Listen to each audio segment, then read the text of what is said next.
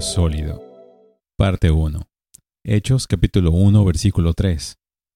A estos también, después de su padecimiento, se presentó vivo con muchas pruebas convincentes, apareciéndoseles durante cuarenta días y hablándoles de lo relacionado con el reino de Dios.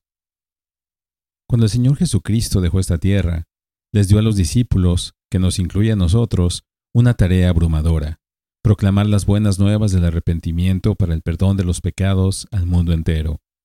La Iglesia debe continuar haciendo y enseñando lo que Jesús comenzó, pero Jesús no nos dejó sin las herramientas que necesitamos para hacer el trabajo. Nuestro texto revela cuatro herramientas esenciales para hacer la obra de Jesús. La Iglesia debe tener un fundamento sólido, un poder suficiente, un enfoque nítido y una esperanza segura. El fundamento sólido consiste en la resurrección de Jesús y el mensaje de su reino. Lucas enfatiza la veracidad de la evidencia de la resurrección de Jesús, que les dio a sus discípulos durante el periodo de 40 días entre su resurrección y su ascensión. Este es el único versículo que nos dice cuánto duró este periodo. Jesús dio a los discípulos muchas pruebas convincentes. Una prueba fue la visual. Él se presentó vivo. Se les apareció repetidamente. Si solo hubiera sido una ocasión, tal vez podríamos concluir que fue una visión o una alucinación masiva. Pero hubo múltiples apariciones, algunas a individuos, algunas a todo un grupo, y no en un solo día, sino durante cuarenta días. Además, estaba la prueba de que Él les estaba enseñando.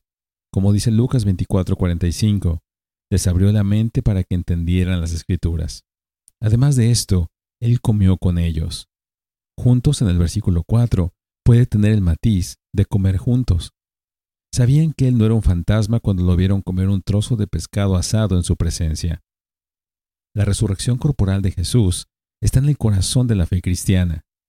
Si Él no hubiera resucitado, nuestra fe sería en vano. También podríamos convertirnos en hedonistas.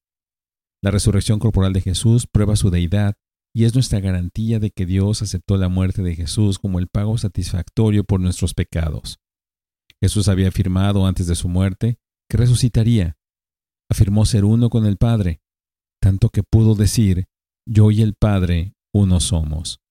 Les dijo a sus discípulos, el que me ha visto a mí, ha visto al Padre. Si Jesús no fuera Dios, entonces estas afirmaciones serían una blasfemia.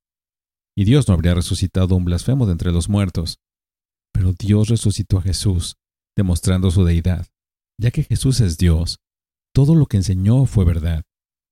Así que podemos y debemos confiar y obedecer su enseñanza. ¿Qué enseñó Jesús? Lo veremos en nuestro siguiente devocional.